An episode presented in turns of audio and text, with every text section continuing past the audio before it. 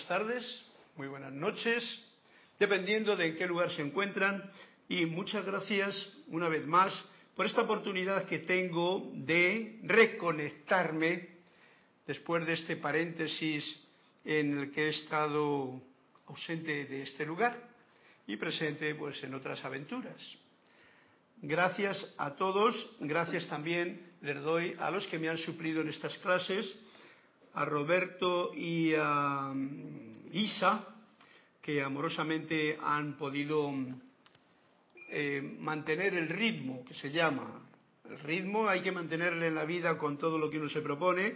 Y bueno, pues para eso está también todas estas amorosos hermanos que realmente están disfrutando y dispuestos a suplir en un caso de emergencia. Esto no era una emergencia, pero sí que resultó un poquito más emergente. Bueno, pues muchas gracias a todos por vuestra presencia de nuevo aquí. Espero que tenga alguien por allá, pero por lo menos tengo aquí a Cristian, al cual le agradezco también que nos tenga reconectados una vez más con esta tecnología que nos tenemos ahora mismo. Creo que hay una pata coja con respecto al YouTube, porque por lo que sea, pues no está funcionando ahora pero todos sabéis que está conectado el live stream y lo mismo también eh, el Serapis Bay Radio y también el Skype que es a través del cual pueden pues hacer sus comunicados, también sus peticiones o comentarios. Y por supuesto para no romper esta no, no rutina sino esta, esta salsa picante que ponían ustedes en las clases cuando me pedían una página de los libros de Anthony de Melo y así poder darle ese toquecito especial con este cuento que nos cuenta Anthony de Melo y que siempre es tan especial. Para comenzar, quiero llevar a la atención a este punto fundamental que es el, propio corazón de cada uno de ustedes, el propio corazón mío, ¿eh? De este poco yo, pero que al conectarlo con el gran yo soy, recordemos siempre, ya cumple todo su misión. Para ello, magna y todopoderosa presencia yo soy. Pongo mi atención en ti y te invoco a la acción. Asume el mando de mi atención, de mis cuerpos emocional, mental, etérico y físico que conscientemente te ofrezco Derrama tu corriente de luz, tu energía, tu amor, sabiduría y poder en cada latido de mi corazón. Oh magna presencia yo soy, encaro tu eterno amanecer y sol de mediodía y recibo ahora tu magna presencia, asistencia y radiación en este momento y de ahora en adelante, para mí y para todos ustedes y los que escuchen esta clase. Gracias Padre porque así es. Con una invocación lo que estamos haciendo es sencillamente reconocer a este gran yo soy, que yo soy, que ustedes son, eh, para que el poco yo, que yo tengo ese poco yo aquí presente, pues no se vaya a quedar el poco yo ya saben ustedes que yo lo pongo en referencia como si fuese la personalidad y el ego, pero suavizando la cosa todavía más, porque había un momento en que al ego no sé qué y a la personalidad palo decían. Yo digo, el poco yo, cuidado con él, quiéranle, porque es la parte esa de la personalidad, pero no, no se apeguen mucho a ello. Sepan que es una forma en que tenemos de funcionar en este plano de la materia, en este plano vibracional donde estamos actualmente. Bien, pues para comenzar la clase hoy, porque la semana pasada del mes de septiembre, ya estamos en diciembre, wow, cómo la cosa, ¿eh? eh la clase del libro de Manuel, que es el que vamos a dar, me esbocé el título del capítulo, que era la muerte. Sabéis que para mí ese punto me da mucha alegría y me gusta siempre compartirlo y los puntos y comas que nos trae para tener una percepción correcta de lo que ese paso, ese cambio, eh, nos tenemos que hacer uno con ello. Emanuel lo clarifica, lo puntualiza, lo libera y nos da esa maravilla de conciencia que también el amado Saint Germain, el poderoso Víctor y el gran director divino, todos los maestros están diciendo. La vida nunca muere, la muerte es simplemente el paso a un nuevo renacer y eso es un punto que es necesario tenerlo bien en cuenta. Pero hoy se me ha salido una página al abrirlo que quiero compartir con ustedes precisamente del amado Saint Germain. Ya sabéis, todos, me recuerdo a mí al recordárselo a ustedes, que estamos en la edad dorada de Saint Germain. De Saint Germain, por decir, la edad dorada en que estamos viviendo ahora mismo, una edad doradísima. Y el asunto está en que Saint Germain siempre tenía una visión muy clara de lo que quería en aquellos tiempos de cuando él actuaba como Francis Bacon en su encarnación última. Y yéndome a la página que me ha salido del volumen 2 de Saint Germain, hay un punto que quiero traer a colación porque hoy día es bien importante. Él hace ya tanto tiempo tenía esta visión y quiero leerlo para que nos ancle en algo bien fundamental en estos momentos en que estamos viviendo. Hablando aquí en la página 71 del libro de San Germain, volumen 2, Diario del Puente de la Libertad, está hablando de algo bien espectacular. Era cuando dice lo del día de mayo, Mayday, Mayday, cuando la gente tiene problemas en los aviones y tal, pero llegué a un punto que es el que quiero tener a colación, que nos dice así, Dice, estamos interesados en la aviación e igualmente en toda actividad constructiva que tenga lugar dentro de la Tierra. Eso es bien importante porque toda, toda actividad constructiva, ¿eh? luego los pocos yo muy apegados suelen hacerlo destructivo, pero no importa, eso es la idea fundamental y hay que ser constructivo sobre su superficie o en su atmósfera, ya que este planeta se convertirá en la estrella de la libertad. Estrella de la libertad que tiene que ver con esta etapa en que estamos ahora entrando de la Navidad, esta estrella, vamos a llamarla de las puntas que queramos, nueve puntos, por ejemplo, pero una radiación de este planeta como estrella de la libertad.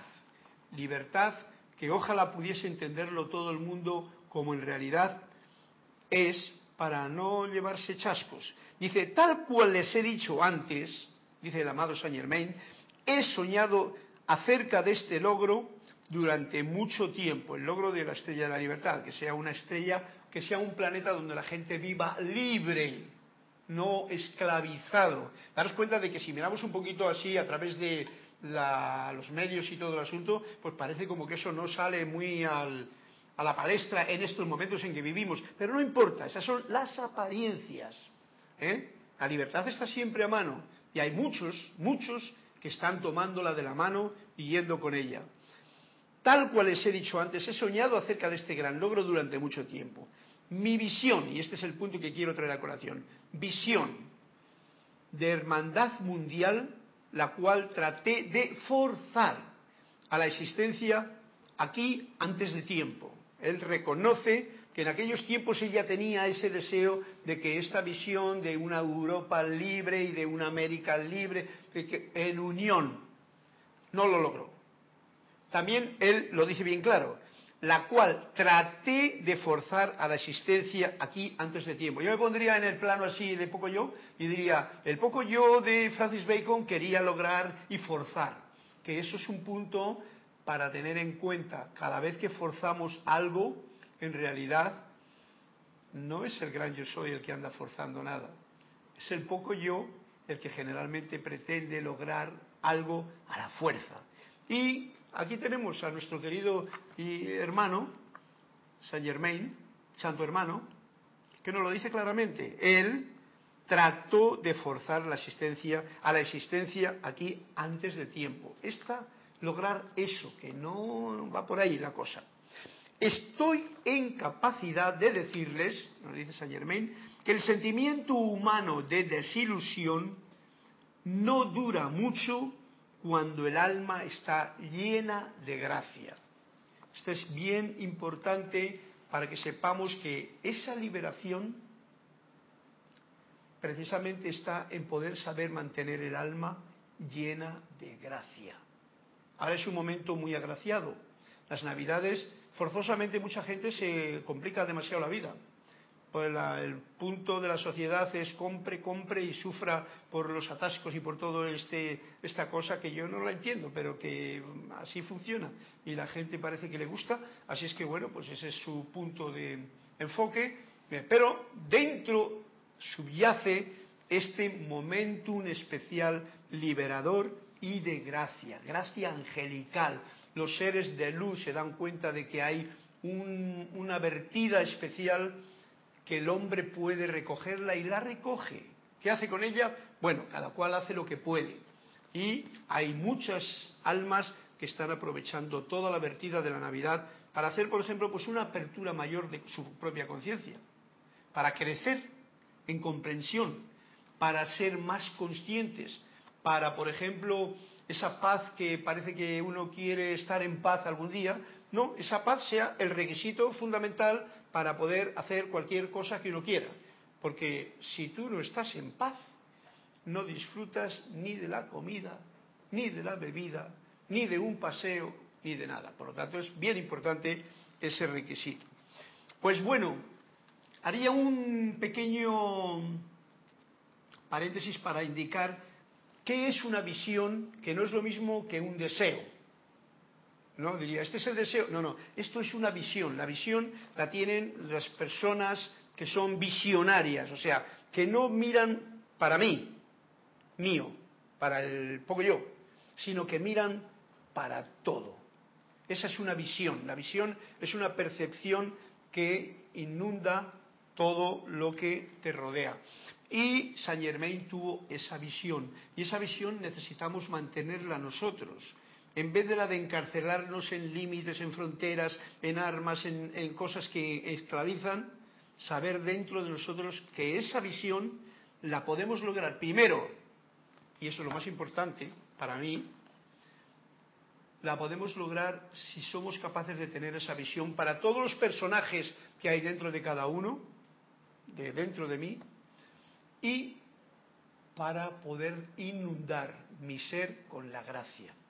Me trae el recuerdo de unas palabras del amado Maestro Jesús, que a mí siempre me gustaron mucho, que decía, a modo de educación, recuerden dedicar, eh, eh, ¿cómo se llama? Mm, entregar su cuerpo, no sé cuáles son las palabras exactas que decía, su cuerpo físico, etérico, mental, y emocional a la luz del corazón, al Cristo interno. Cuando uno hace eso, está diciendo, el poco yo se lo ofrezco al gran yo soy. Creo que entendéis estas palabras que estoy diciendo. Cuando haces esa entrega de esto que es lo que uno funciona durante el día y lo entregas al gran yo soy, que es esta luz que pulsa y palpita con vida, con fuerza, con energía, con poder, con todo lo inimaginable que es la gran fuente de vida del gran yo soy aquí, en cada uno de ustedes, pulsante en el corazón o en su ser, entonces se descarga la gracia. Y al descargarse la gracia en ese ser, ¿eh? en mí, en ustedes, pues tenemos la oportunidad de encontrar esa puerta que nos permite entrar inmediatamente al punto de la liberación. Esta liberación que era el sueño de Francis Bacon con esta visión de hermandad mundial. Hermandad mundial. Mirad que estas palabras eh, suenan bonitas y muchos políticos incluso hablan de ello y tal a la hora de hablar, pero una cosa es hablar y otra cosa es que no ponen remedio a todo porque hay tantos intereses del propio yo, del, poco yo, mejor dicho, manifiesto en todos los que tienen cierto poder y tal, que entonces pues vemos la, problemática actual que mucha gente está sufriendo y encarcelándose dentro de esa prisión. Esa prisión es una prisión, diría yo, fantasmal. Todo te está indicando eso y la gente se deja contagiar por ese veneno. Pero yo os digo, no es así. Uno puede ser libre si realmente tiene la osadía, la fuerza, la energía suficiente para reconocer estas cuatro cosas, lo que nos ha dicho aquí tanto el amado Maestro Jesús como el amado Saint Germain. La gracia en ti. Y si tú estás en gracia, todo lo vas a ver más gracioso. Dime, Cristian. Carlos, ya tienen cuatro cuentos que han pedido. Anda, cuatro cuentos. Anda, no me acordaba yo si no he dicho siquiera lo del cuento. Qué bien. O sea que hay alguien por ahí que todavía se acuerda de los cuentos, ¿no? Uh, sí, sí, sí. Pues mira, qué bueno. Ya han reportado sintonía Elizabeth, aquí sí, de San Carlos, Uruguay. María Mireya Pulido de Tampico, México. Yari Vega Bernal de Panamá. Olivia Magaña de Guadalajara, México. Oscar Hernán Acuña Cosio de Perú. Flor Narciso de Cabo Rojo, Puerto Rico. Juan Carlos Plaza de Bogotá, Colombia. Juan Carlos pidió la página 217, Flor la 133, Olivia la 74 y Elizabeth la 22. Ahora después te, te las paso de nuevo. Bien, 217, Juan Carlos. Bueno, pues a todos vosotros un fuerte y agradecido abrazo después de tanto tiempo en que he estado yo por ahí en otros... Eh, ¿Sí? Ay, qué bueno. Yo también, porque en realidad, aunque estaba ahí en buenas manos y las clases continúan y cada cual está haciendo su trabajo, que es lo importante, dentro de su entorno, irradiando esta luz y esta alegría y este entusiasmo que todos tenéis, de, todos estudiantes de la luz ya tenemos suficiente materia en el conocimiento de, de la, de, del intelecto para poder expandir e irradiar esta luz de Dios que nunca falla y que está en cada uno de los corazones de todos, de todos ustedes. Sí, yo os he extrañado mucho, gracias a todos. No, bueno, ya, ¿a qué voy a nombrar si todos estáis aquí en mi corazón? Y es una alegría, me da gusto el después de haber pasado esta aventura, pues de dos meses que ha sido larguita, eh, pero muy, muy eficaz y efectiva, tener de nuevo la oportunidad de estar con vosotros. Bien, pues si la vida me permite hacer esto será porque es lo que hay que hacer con el mayor gozo. Y esto es lo que el impulso que hay que dar, que cada cosa que uno hace que la haga con la mayor pasión, la mayor fuerza, el mayor entusiasmo en donde se encuentre. Ese es un punto. Y con eso transmitir este, esta mm, visión del amado Saint Germain, esta visión de hermandad mundial. Que no esté, cada vez que ya en mi mente me venga una limitación de cualquier índole, que es muy sencillo meterse en ella, porque como todo eh, evoca a que uno esté limitado por todos los lados, uno rompa con esa, ese fantasma para saber que no, que eso no es así, eso es cosas que nosotros, el poco yo de mucha gente, está creando, está creando fronteras, está creando eh, juicio, crítica, condenación y tal, pero ¿por qué? ¿Por qué?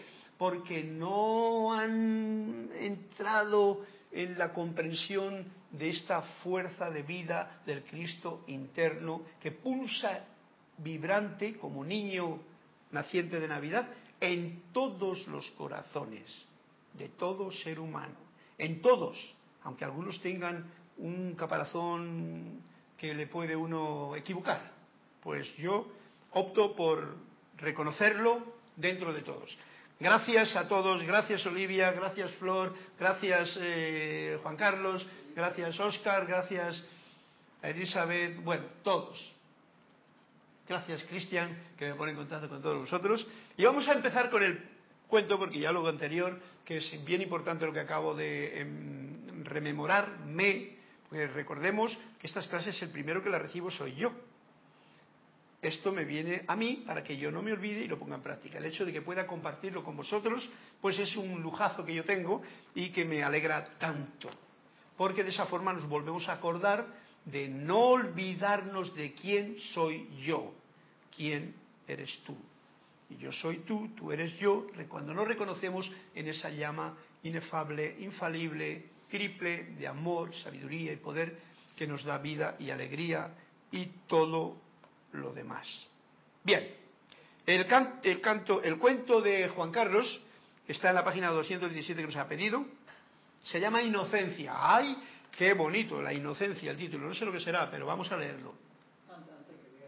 ¿Perdón? Empiece con el cuento, dice Elizabeth, siempre los cuentos son espectaculares. Gracias por tanto, se te extrañaba mucho. Sí, a mí me gusta también porque ya sabéis que muchas veces las palabras pues como que entran por aquí, se van por allá y como todos tenemos tanto conocimiento, tanta historia, pues no. Pero un cuento es un símbolo que te deja ahí eh, un poquito balanceándote dentro de las incógnitas y la profundidad que uno pueda darle. Ya nos dice eh, muy bien aquí este eh, Tony de Melo, lo dice en los cuentos, ¿cómo lo decía aquí? Está muy gracioso. de que este cuento uno le puede leer o puede leerse el libro entero, pero la verdad es que a la tercera vez que lo lees te enteras de verdad de lo que... ¿Cuál era la página? 217. Bien, no me acuerdo de dónde lo encontraba. Vamos al grano, que es lo importante. Y el grano importante de esta clase, por lo que veo, Juan Carlos, es tu cuento, la inocencia. Durante una excursión campestre dijo el maestro, ¿queréis saber cómo es la vida iluminada? Fijaos en aquellos pájaros que vuelan sobre el lago. Y mientras todos miraban hacia donde él había indicado, exclamó el maestro, los pájaros proyectan sobre el agua un reflejo del que ellos no tienen conciencia alguna y que el lago no trata de retener. Wow. ¿Eh? ¿Eh? Es que estos cuentos, a mí me pone la carne de gallina porque según le voy leyendo me voy enterando del cuento, ya que para mí es una sorpresa, es lo bueno del cuento, ¿no? Entonces yo ya le veo, porque es lo bueno de los cuentos. Ya me ha llevado a la naturaleza, me ha llevado a un lago. He visto una, bandada de, en este caso, unos patos que van por allí en, en nube volando de color. Tienen sus colorcitos blancos y marrones y tranquilos. Y como el lago está sereno, refleja él la imagen de los patos volando en el lago. Y dice, los pájaros proyectan sobre el agua un reflejo del que ellos no tienen conciencia alguna. O sea, ese reflejo, los pájaros no tienen ni conciencia, ellos van y vuelan y no se dan por aludidos por la sombra o el reflejo del... Pero el agua tampoco la coge. Como veis es un ejemplo, no atrapa esa imagen. ¡Ay, que me tengo un pájaro aquí en la, en la superficie del lago! No, no, no, no. Y esta es una de las formas en que, en que nos da un ejemplo de cómo pasar por la vida, sin querer dejar ni atrapar cosas que son simplemente reflejos en este plano. Y sin, embargo, lo que sí que hay que hacer es, como diría Serapis Bay, remen, remen, remen. En este caso, como los pájaros, vuelen, vuelen, vuelen, porque si ustedes van a llegar al otro límite, hay que volar. Ese es el punto que nos da para mantener al niño interno con esta inocencia en la vida. Si ahora, extendiéndome un poquito más en este cuento, yo como pájaro veo mi sombra, veo mi imagen allí y me quedo absorto mirando la imagen y me olvido de volar, por ejemplo, pues igual me caigo al agua y me voy a mojar. O sea que eso no.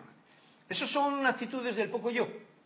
Y nos está diciendo muy sutilmente, eso no es la inocencia. La inocencia es como la del niño, que si tiene ganas de llorar, llora.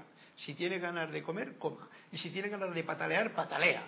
Eso es lo que hay que hacer en cada momento y eso es inocencia.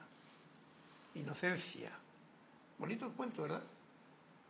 Tiene, como todos, así. ¿Eh? Elizabeth, ¿quién era Elizabeth? La que le gustaban los cuentos, ¿no? Pues tienen su historia. La inocencia es uno de los de las cualidades y manifestaciones de la gracia que nos ha hablado antes en el ser humano. En el niño la tiene generalmente, bueno, últimamente la pierde más pronto ya, pero hasta los 6, 7 años y muchas veces hasta los 8 y los 10 andan con una inocencia bien marcadita en todo. Luego ya vienen otras fuerzas, otras energías del organismo, otras, ¿cómo se llaman? Eh, cosas que ocurren y ya empieza uno ya a tener unos conceptos y tal, informaciones, y, bueno, ya pierde la inocencia, como diríamos, pero teóricamente porque el Cristo interno es pureza e inocencia constante.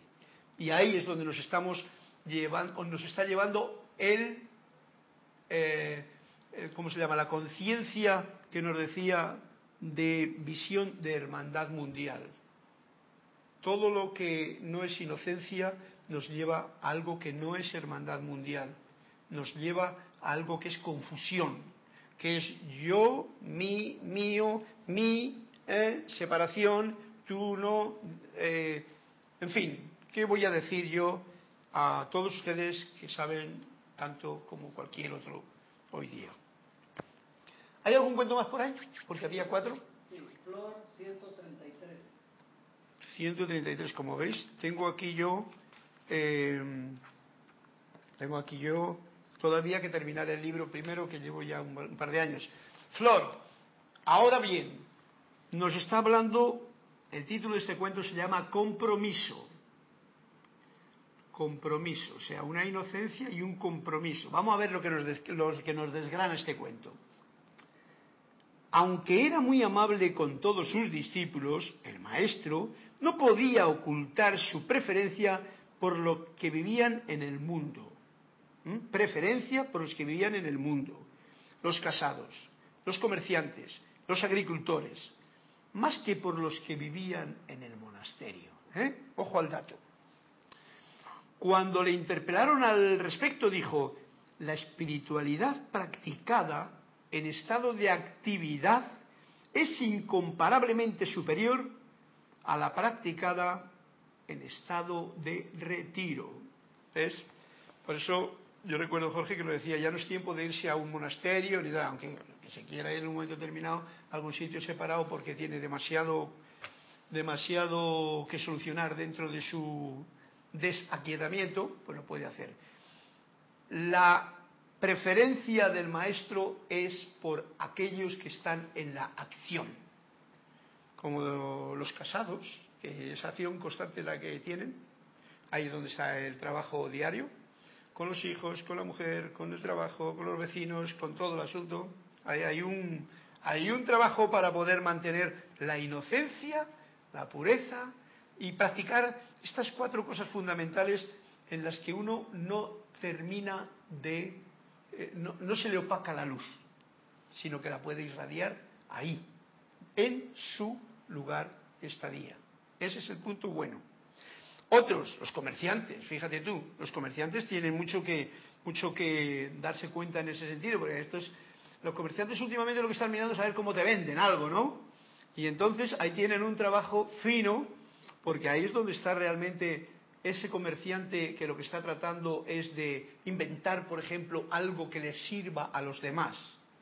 Algo que no sea, y hoy es una contradicción porque muchas veces la gente se quedan como esposados, o sea, esclavizados de tengo que ganar. Esa mm, bruma que hay eh, ensombreciendo el ambiente de la humanidad hoy día, que todo parece que se define con dinero.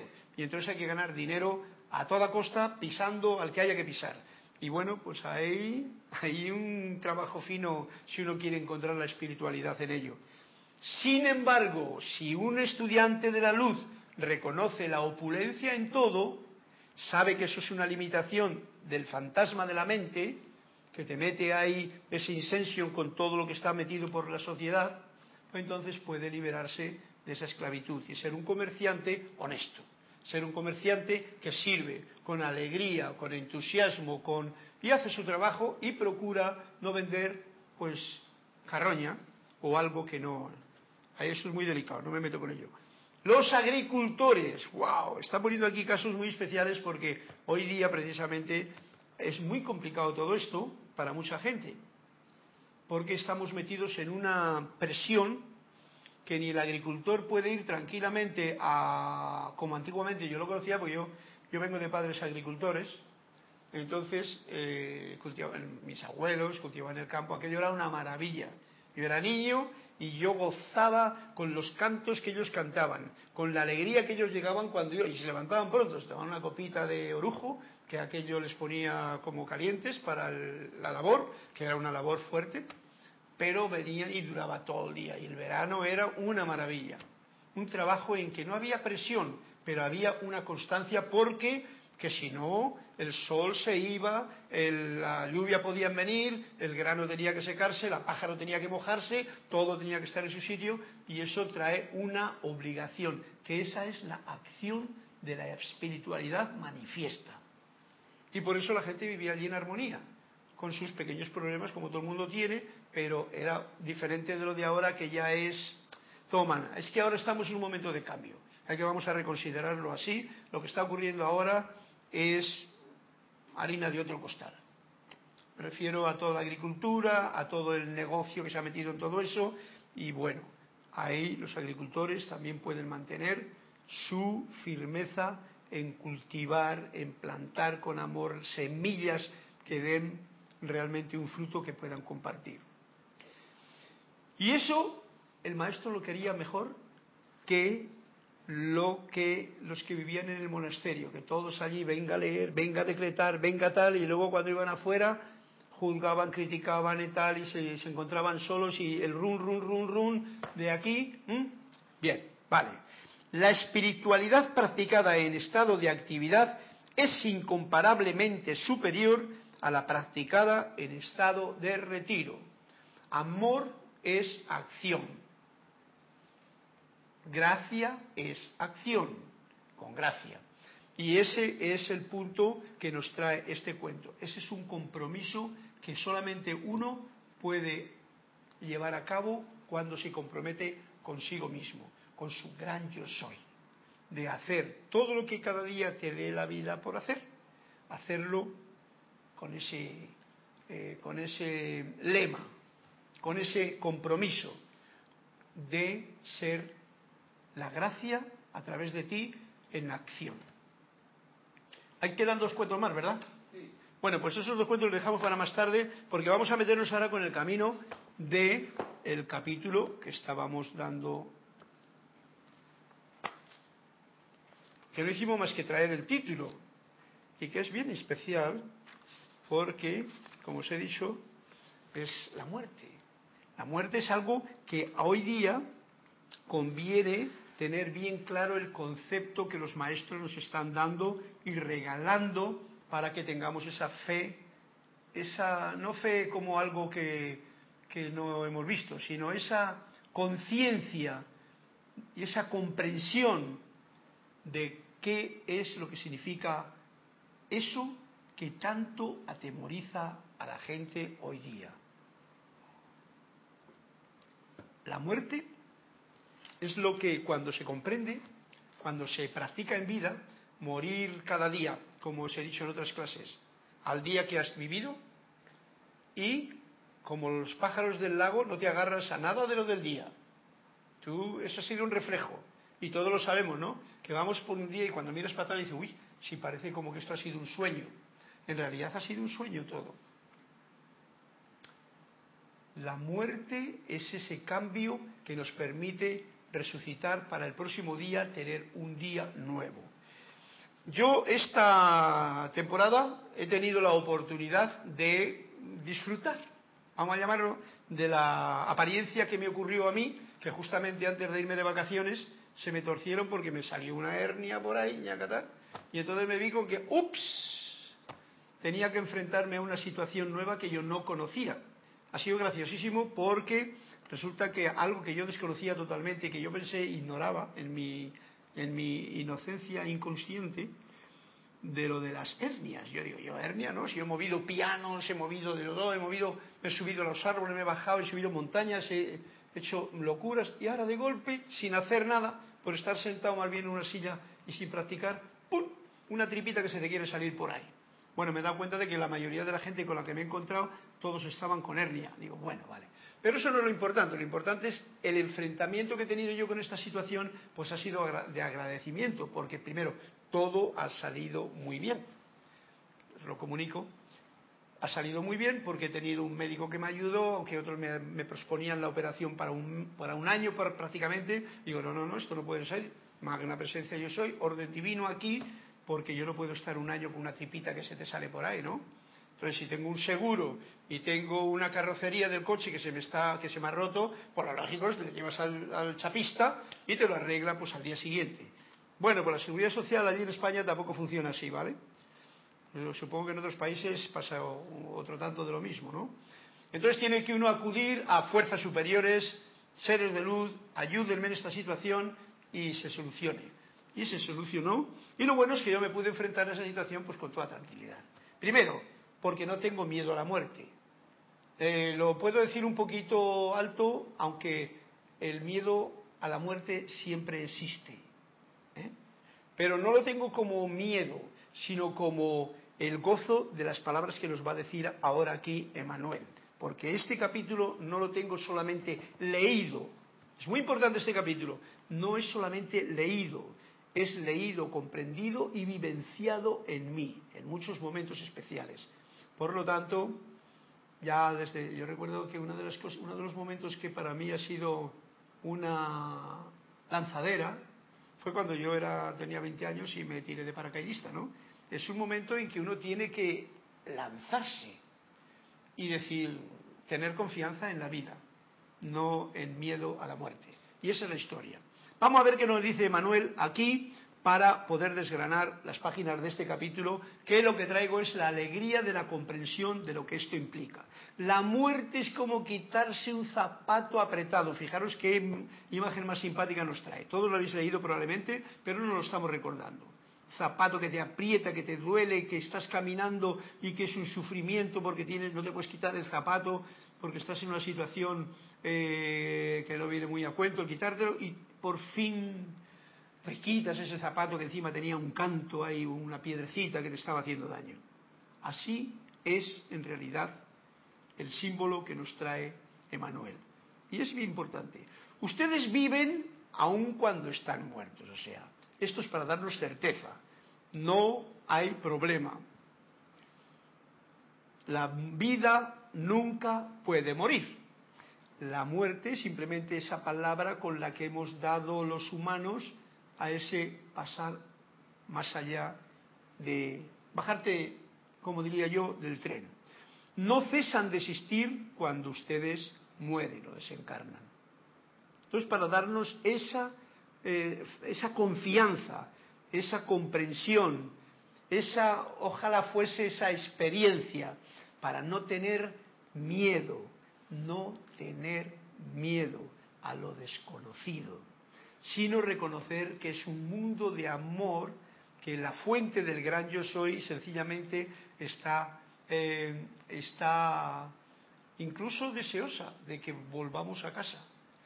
El que tiene miedo es el poco yo, es la personalidad, es el ego, por decir así estos tres elementos que tenemos los estudiantes, los que eh, eh, trabajamos en la comprensión de la filosofía de la vida. Le hemos puesto diferentes nombres. Ese es el que tiene miedo, la personalidad que no se quiere desapegar de lo conocido. Esto es solo una ilusión. Entran vivos por la puerta de la muerte, entran vivos, ¿eh?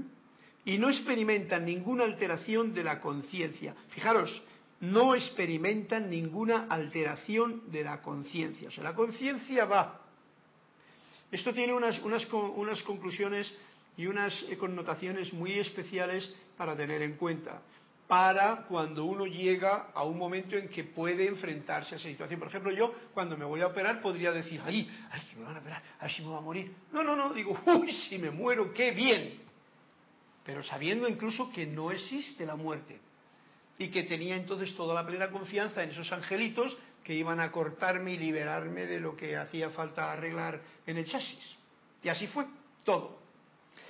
No es que entran a una tierra extraña, ojo, el gran yo soy es la vida, la fuente de vida, la luz. Eso no es una tierra extraña, eso es una tierra de amor, por decir esa palabra que todos no interpretamos, que cada cual interpreta a su manera, sino a un lugar de realidad viviente, una realidad viviente que no conocemos cuando estamos en este plano, donde el proceso de crecimiento es sencillamente una forma de continuar. Dime, Cristian.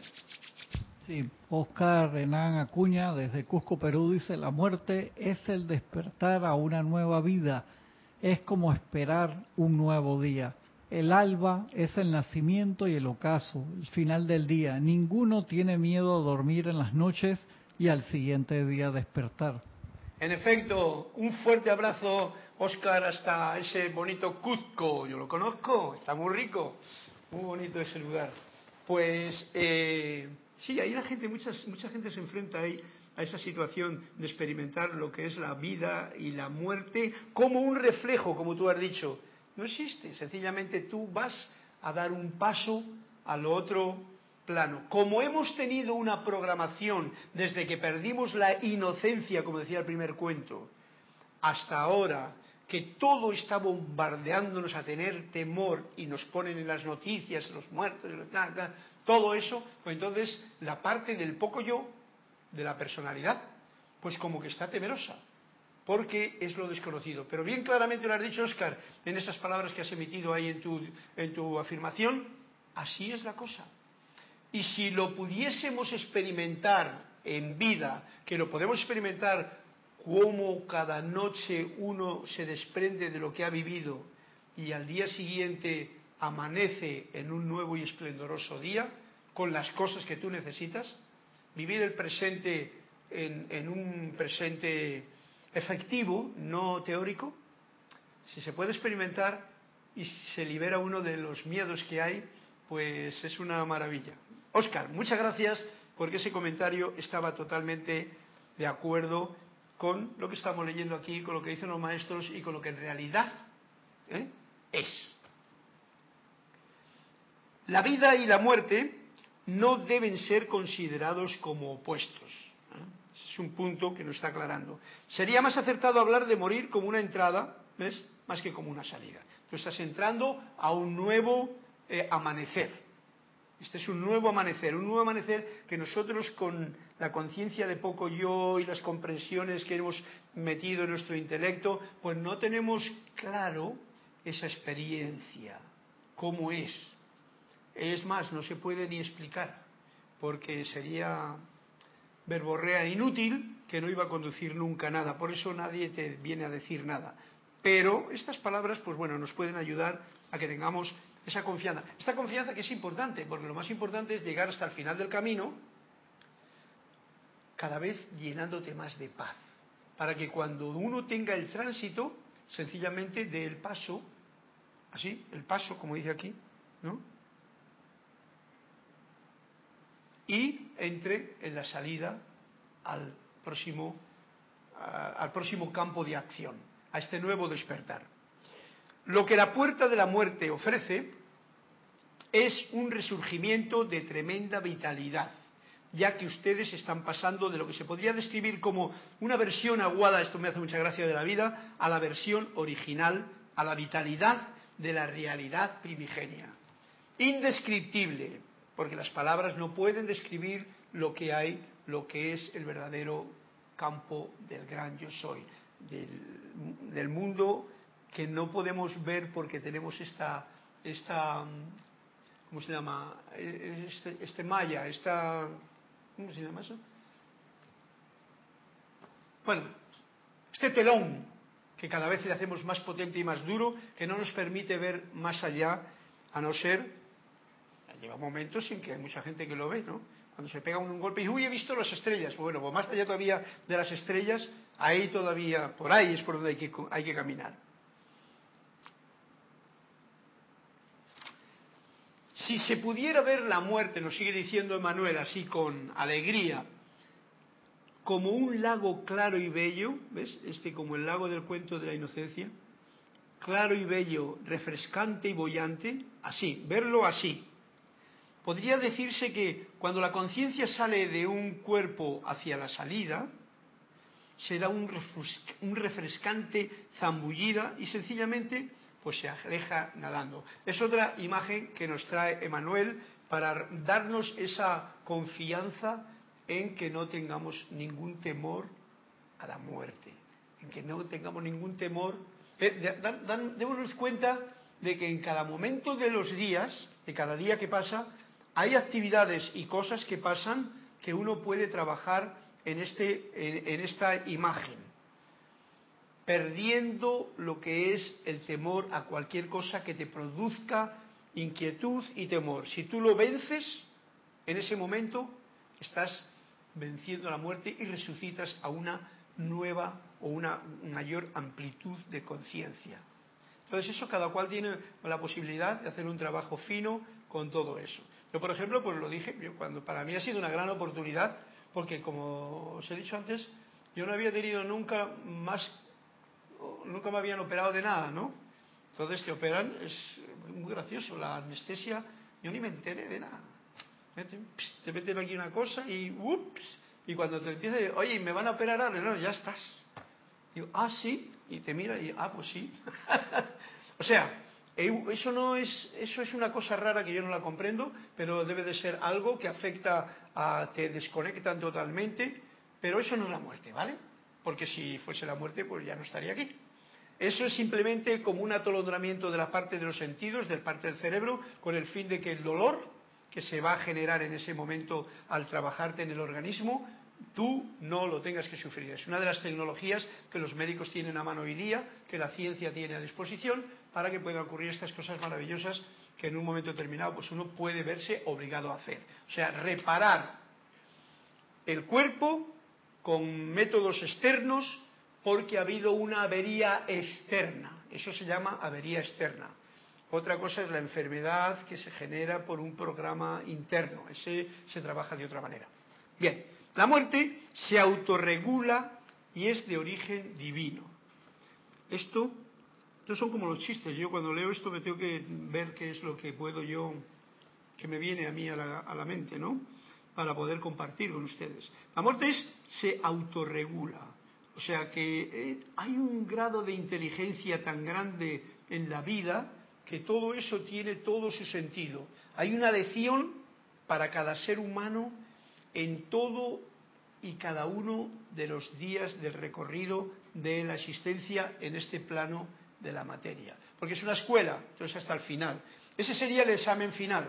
Es como el más difícil de pasar para muchos. Pero nosotros, y yo lo digo a todos ustedes que han leído las enseñanzas de, de los maestros ascendidos, tienen ya la parte teórica.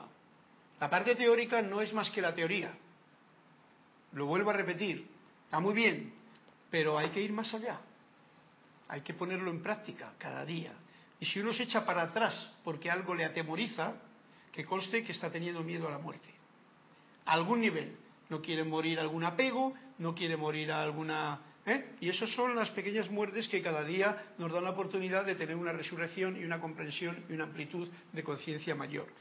Bueno, el miedo a la muerte es el miedo a dejar ir. Cuando uno tiene miedo a perder algo, ese es un miedo a la muerte, porque no quiere dejar ese reflejo del pájaro que está volando por el, por el, ¿cómo se llama? Por el, encima del lago, ¿eh? y ni el lago quiere ese reflejo, ni el pájaro le importa el reflejo. Así deberíamos de ser nosotros. Así es el gran yo soy en cada uno de nosotros y de ustedes.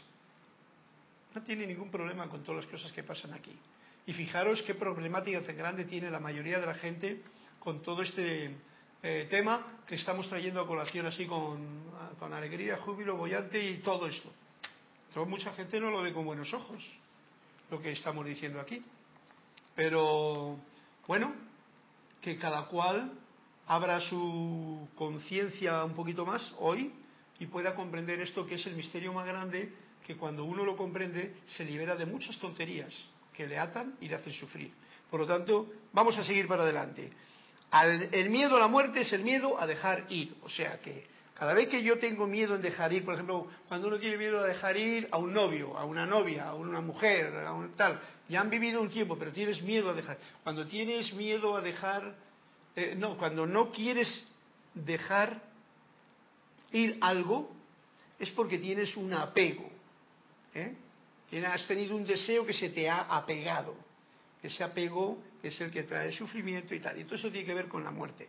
Bueno, sabiendo esto, suelta, suelta cuanto antes con todo. Ahora es un buen momento porque a fin de año generalmente la gente suelta, ¿no? Por ejemplo, es un momento de limpieza. Yo limpio todo lo que pueda porque todas esas cosas que hay en la habitación, todas esas cosas que creías que me, que me iban a ser útiles durante el año y las he ido eh, recoleccionando en realidad no me han servido más que para estorbarme. Cuando quería encontrar algo que necesitaba, no lo encontraba debido a que había tanto eh, cachivache en el camino. Mucho chisme. Mucho chisme, mucho chisme, de toda clase. Porque esos son, ¿eh? los apegos más grandes son nuestras creencias. Esos son los apegos. Desde que perdimos la inocencia, esta de la que hablamos en el cuento primero, hasta ahora nos hemos cargado de una serie de creencias, wow, que hay que soltarlas, todas. Digo todas, no te quedes con ninguna, porque todo lo que hay más allá no tiene nada que ver con lo que hemos creído que era más acá. Eso lo digo yo con claridad. El proceso de morir será siempre alegre. Este es el punto que quiero traer yo a conciencia de todos vosotros, que sois gente maja y que estamos dispuestos a escuchar esto que la mayoría de las personas no lo mirarían con buenos ojos. El proceso de morir, o sea, de, bajarte del tren, será siempre alegre, toda vez que se haya superado el miedo humano. Por lo tanto, si tú superas este miedo humano durante el trayecto que nos está tocando ahora, por ejemplo, yo tengo ya 70 tacos, pues entonces, pues ya me, cualquier día me toca, ¿no? Pues preparado. Pero uno que tiene 20 o 30 o 40, pues, pues cualquier día le toca también, o sea, que nos toca cualquier día, que no sabemos nunca. Por eso decía, ¿no? Tener preparada la lámpara, la lámpara y el aceite en realidad se trata de eso. Aceite para que esté en la maquinaria funcionando bien y, el, pábilo de la vela, ¿eh? la lámpara, que quiere decir la alegría de la vida, que sea siempre bollante, con el fin de que si te pilla en cualquier momento, tú tranquilamente no tienes nada que decir, ni oponerte, vamos a casa ya. Así, con chiste y con gracia. Ese es, con gracia, eso, como decía hoy eh, eh, Saint Germain, la gracia, te quita todos los mm, pesares que uno pueda acumular por creencias, por fin, muchas cosas que hay por ahí. Cuando se aparta el miedo, ¿eh? El miedo se aparta, porque el miedo siempre está ahí. Es, como he dicho en otras clases, es un compañero del viaje, es un fantasma, es una situación que se nos ha metido desde que nacimos en este plano y entonces siempre está ahí. La muerte, cuando se aparta ese, ese fantasma, la muerte se convierte en una tremenda aventura. Ajá, Ahí es donde quiero yo verme y vernos. La aventura, que significa el que no sabes lo que va a pasar. Por eso yo siempre tengo la idea de, pues si puedo pasar por una calle que no he pasado nunca, pues mejor. Si puedo ir a un sitio que no, mejor. Mira que uno entra en rutinas que no las puede quitar eh, fácilmente. Pero ahí, ese es el punto. Cambiar, que se convierta la vida cada día en una aventura que cada cual busque en su propio corazón, en sus propios sentimientos y deseos, y que sin mucha aspaviento sea una aventura. Darás cuenta de que si nosotros fuésemos sensibles a la vida, sensible no quiere decir sensibleros, sensible quiere decir uno que capta todo, capta, no que ahí, que soy sensible, no le digas una palabra más fuerte que, se, que es muy sensible. Eso es una estupidez de los sentimientos humanos mal organizados. Sensible a cuando vas por el camino que baja la escalera de hueles el perfume de la humedad de la tierra que acaba de llover, de la flor que justamente al pasar la has visto y te sensible a todo, a miles de cosas que no, no nos percatamos cuando cuando vamos, por ejemplo, demasiado rápidos. No hay nada que temer en el universo, nada. Con esta frase voy a terminar la clase porque ya creo que es una buena forma de cerrarlo. Porque esta es una clase para evitar el tener miedo al miedo. Como decía Jorge, ¿no? No hay peor, ¿cómo decía? No hay peor miedo que el miedo al miedo mismo. Ese es el peor temor. No hay nada que temer en el universo, nada. Esto lo dice Manuel, esto no sé si lo dicen así con estas palabras los maestros ascendidos, pero esto lo digo yo para que se quede bien claro, nada que temer. O sea que cada vez que te venga un temor, ahí tienes una oportunidad de saltar ese, ese velo y decirle, ¿le das al temor ese, le das una florecita? Toma, una flor, ala, entretente rompiendo los pétalos o comiéndote la flor si quieres. Y yo camino para adelante. Son fuerzas sencillas que hay que tener. Bien, para terminar voy a leer eh, un par de cuentos más que Olivia tiene por ahí uno y ¿quién más? Olivia y Elizabeth. Olivia y Elizabeth. No los voy a dejar aparte porque son cuentos que tienen que ver pues con el cuento de la vida, que es un sueño hermoso. Y con esta cosa nos vamos a despedir. Dime cuál es. Olivia, página 74. Página 74, a ver si está en este libro. Página 74. Está ocupado. Vamos al otro. Página 74. Estos son más profundos los de este segundo libro. El cuento de Olivia dice así, a ver qué enseñanza nos trae este cuento. El maestro sentía auténtica veneración por el cuerpo humano. Por eso, cuando un discípulo se refirió a él como una vasija de barro, el maestro citó con verdadero entusiasmo al poeta Kabir. Dentro de esa vasija de barro están los cañones y montañas del Himalaya, los siete mares, mil millones de galaxias y la música de los cielos y la fuente de las cascadas y de los ríos. Bueno, este cuento, Olivia, es una maravilla, porque os digo yo la verdad. A veces, un, día me había en YouTube, que lo habéis visto, porque todo esto de YouTube lo ve todo el mundo, ¿no? Pues había una imagen en la que te metías así, había una chica así, y te metías por el ojo y entraba para adentro, para adentro, para adentro, para adentro. Bueno, y se veía todo. La verdadera visión del mundo es cuando uno mira para adentro. ¿Cómo se las puede apañar cada uno? Que cada cual se las apañe como pueda. Porque eso es un deseo interno que solamente uno mismo lo puede pedir desear y tener la visión. Cuando tú tienes la visión interna, aunque no sea más que un reflejo, entonces ya sabe uno de lo que estamos hablando. Ya sabemos de lo que nos está diciendo el maestro. Y esto yo lo confirmo y es así. Por eso cuando un discípulo se refirió a como una vasija de barro, le dijo el maestro, dentro de esta vasija, dentro de este cuerpo físico que es nuestro templo donde está todo, los cañones y montañas. Los cañones no se refiere a cañones de disparar, los cañones de estos que son así de, de las montañas, ¿no? Esas cosas enormes de, por ejemplo, si habéis visto las imágenes de, bueno, de ahí, de China, de, del Himalaya, de Australia, del cañón de, del Colorado, todos los cañones que queramos, ¿no?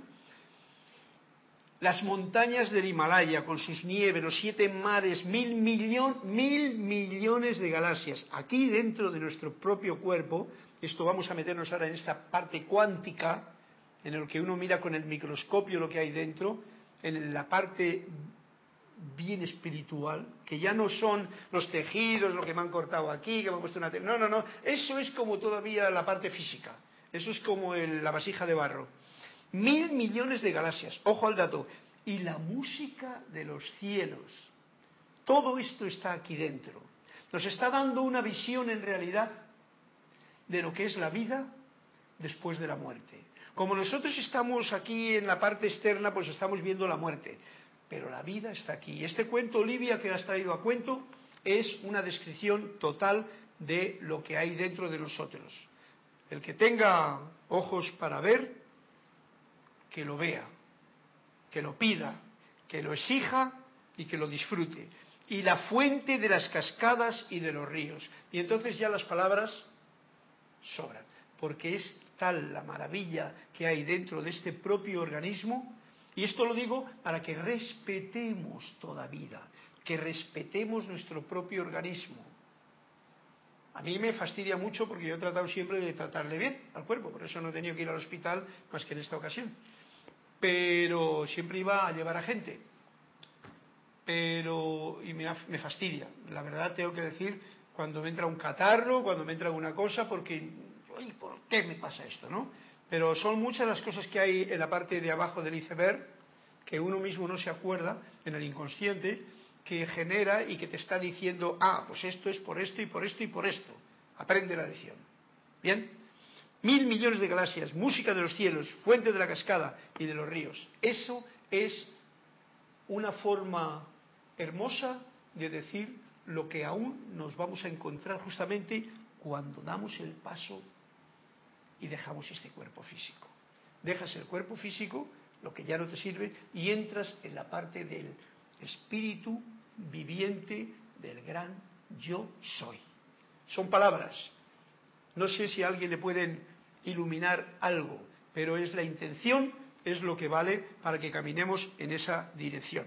Gracias Olivia, este cuento es bien bonito, para que tengamos una auténtica veneración, veneración, respeto por el cuerpo humano. Y cuando dice el cuerpo no es por mi cuerpo humano, sino por el cuerpo humano de todo ser viviente en el planeta. Esto es lo que haría que la visión de Saint Germain se llevase a cabo, una hermandad mundial, porque reverenciamos el cuerpo y la vida de todo lo que vive en el planeta, incluyendo insectos, animales de tres, de cuatro, de dos patas y de cola, y árboles, y vegetación, y todo lo demás.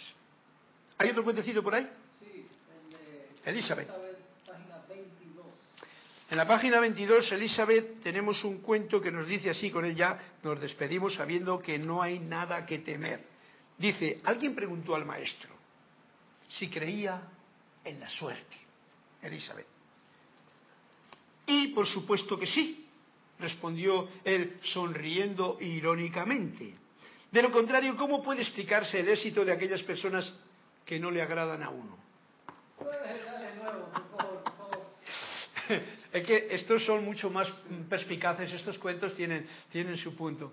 Él lo dijo irónicamente, Dice, por supuesto que sí que creo en la suerte, respondió él sonriendo irónicamente. De lo contrario, ¿cómo puede explicarse el éxito de aquellas personas que no le agradan a uno?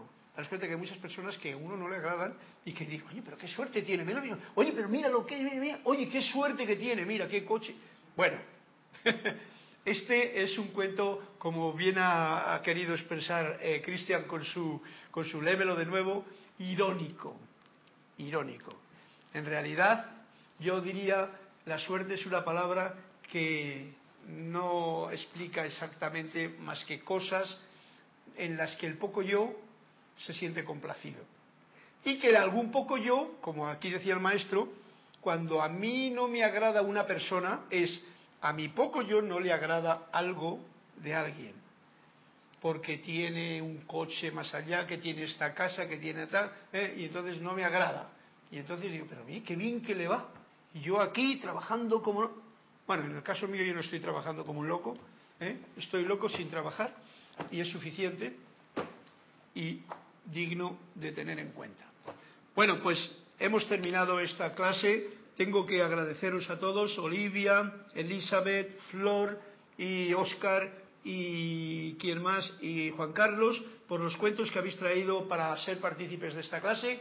Un fuerte abrazo Mil bendiciones a todos y vuelvo a decir otra vez, el Cristo interno no juzga. Por eso yo digo, juzgo menos y agradezco más. Especialmente en esta fecha de Navidad para tenerlo en cuenta. Muchas gracias y hasta una nueva oportunidad.